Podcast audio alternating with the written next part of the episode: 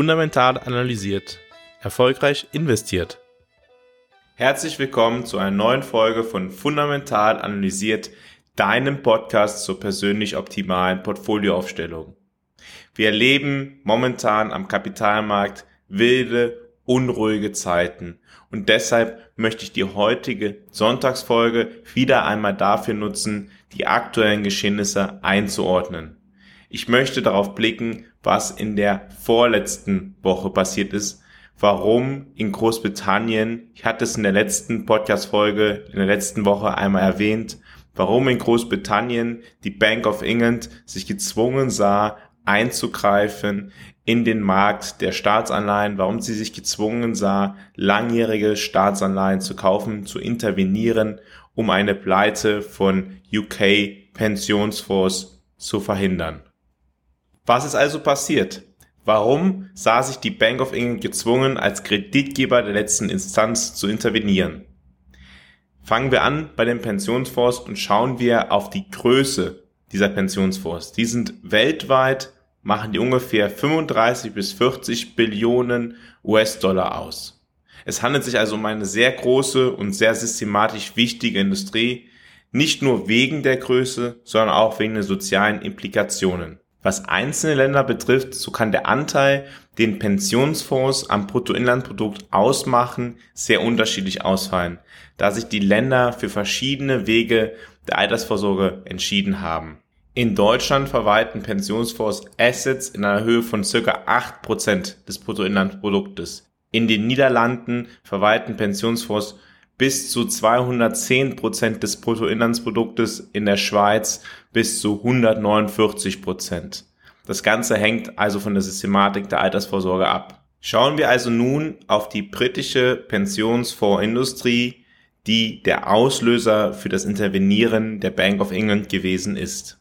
Diese hat ein Volumen von circa 4 Billionen Euro und dieses macht circa 120 Prozent des britischen Bruttoinlandsproduktes aus.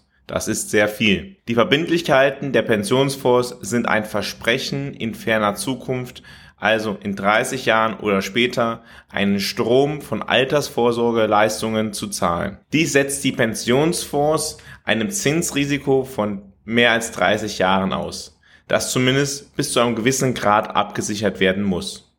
Zur Absicherung dieser Zinsrisiken sind Swaps ein sehr geeignetes Instrument. Was ist ein Swap? Ein Swap ist ein Tausch. Man tauscht also Verpflichtungen, Zinsverpflichtungen jetzt gegen zukünftige. Ein Receiver Zinsswap ist also nichts anderes als eine Vereinbarung über den Erhalt von Zahlungsströmen zu einem festen Zinssatz gegen die Verpflichtung, im Laufe der Zeit Zahlungsströme zu geltenden variablen Zinssätzen zu zahlen besonders günstig, wenn die kurzfristigen Zinsen beinahe Null sind, oder? Das Angenehme an einem Swap ist, dass es keine Kapitalinvestition im Voraus gibt. Das Geld, das in langlaufende, sichere Anleihen investiert worden wäre, wird nun in andere, ertragreichere Anlagen gesteckt, also in Aktien, Immobilien und so weiter. Fassen wir also zusammen. Die britischen Pensionsfonds sind riesig und sie sitzen auf einer sehr großen Menge von 30-jährigen Receiver Swaps, also Wetten auf niedrige Zinssätze, um langfristige Verbindlichkeiten abzusichern. Dies erfordert nur eine sehr geringe Vorauszahlung, daher wird das Geld in risikoreiche Anleiheklassen wie Aktien, Kredite mit niedrigerer Bonität, Investments in Entwicklungsländern und so weiter investiert. Aber was passiert in dem Moment, in dem die Renditen für langlaufende Staatsanleihen drastisch ansteigen? Diesen Moment erleben wir jetzt gerade. Jetzt müssen mehr Sicherheiten hinterlegt werden. Das Problem ist nur, dass die meisten Barmittel der Pensionsfonds nun in riskanten Vermögenswerten gebunden sind. Diese werden allerdings nicht als Sicherheit akzeptiert. Eine Idee wäre es nun zur Zentralbank zu gehen und dort Sicherheiten zu hinterlegen und dafür Barmittel zu erhalten. Nur Pensionsfonds haben keinen Zugang zu Zentralbanken. Schlecht. Okay, dann könnte man es jetzt noch über die Banken versuchen. Allerdings aufgrund der verschiedenen Regulierungen nach der globalen Finanzkrise scheitert auch das. Der einzige Ausweg jetzt ist also die Liquidierung von den Vermögenswerten, also von Anleihen, von Aktien, von den verschiedenen Dingen, in die investiert worden war, zur Erhöhung der Sicherheiten, um eine Insolvenz zu vermeiden. Was verkauft man dann also zunächst? Naja, zunächst verkauft man das, was am liquidesten ist, also Staatsanleihen. Und das erklärt den Absturz der Anleihen im Vereinigten Königreich. An diesem Punkt sah sich die Bank of England gezwungen, einzugreifen und diesen Teufelskreis der Erhöhungen von Sicherheiten und die sehr wahrscheinliche Schlachtung der inländischen Pensionsfondsindustrie zu begrenzen. Indem sie 30-jährige und 10-jährige Staatsanleihen kaufte und damit die Renditen nach unten drückte, stoppte sie das Ausbluten. Dieses Agieren der britischen Zentralbank ist für ihr eigentliches Ziel, Zinsen zu erhöhen und Liquidität im System zu reduzieren, um damit die Inflation zu begrenzen, natürlich schädlich. Sie wollte das natürlich nicht tun, aber es war keine Entscheidung, sie musste einfach eingreifen, um diesen systematisch wichtigen Sektor zu stützen. Aber dadurch senkt sie natürlich die realen Zinssätze und bekämpft aktiv diejenigen, die höhere Renditen zur Finanzierung der Zahlungsbilanzdefizite fordern und sie macht sich selbst unglaubwürdig bei der Inflationsbekämpfung. Was heißt das für die Wechselkursentwicklung? Das heißt für die Wechselkursentwicklung, dass der Pfund nachgibt in dem Moment, weil ein niedriger Realzins schlecht für die Wechselkursentwicklung ist.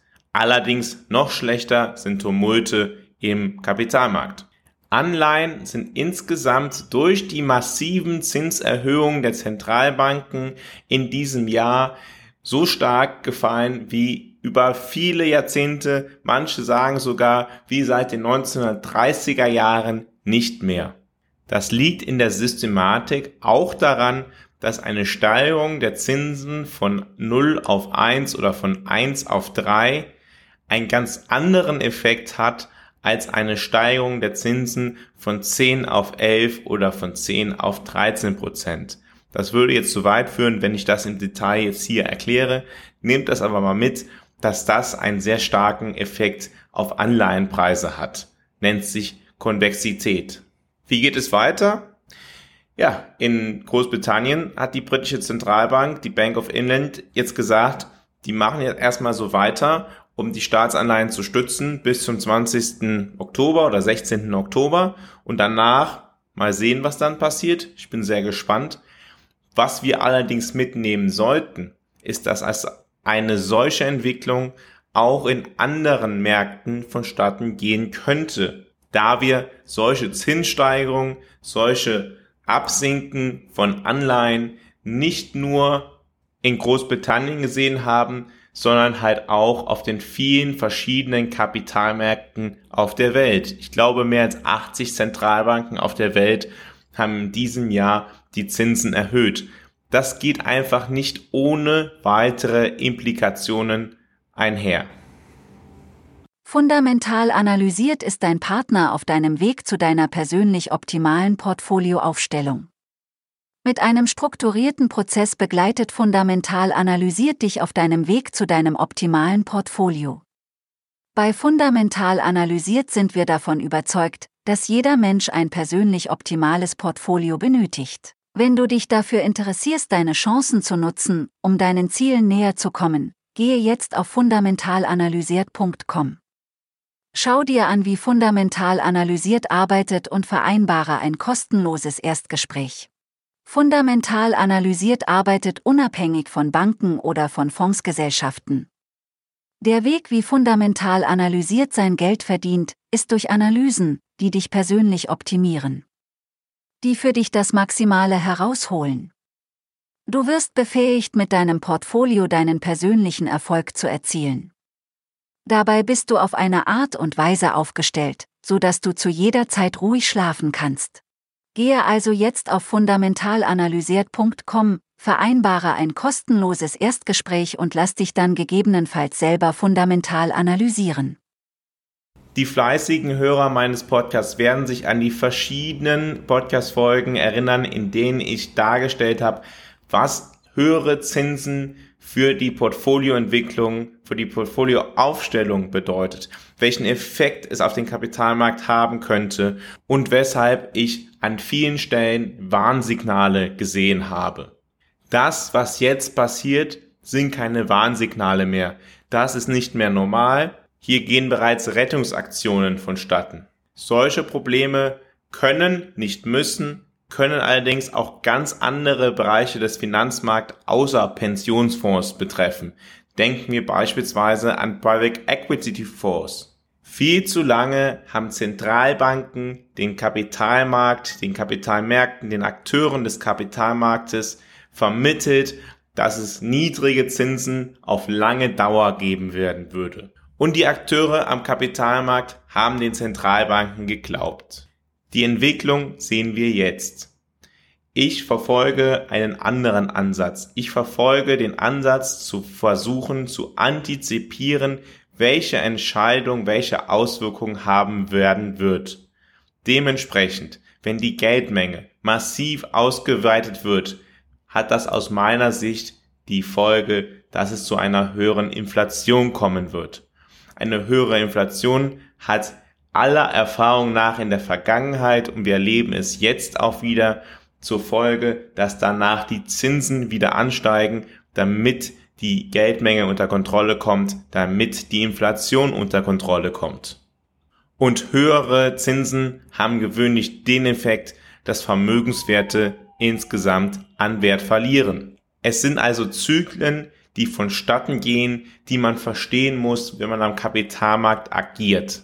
Wenn du dich dafür interessierst, wie du dich persönlich optimal aufstellen kannst, wie deine eigene Portfolioaufstellung optimiert werden kann, geh jetzt auf fundamentalanalysiert.com. Vielen Dank, dass du heute wieder dabei gewesen bist und ich verbleibe wie immer mit einem fundamental analysiert, erfolgreich investiert.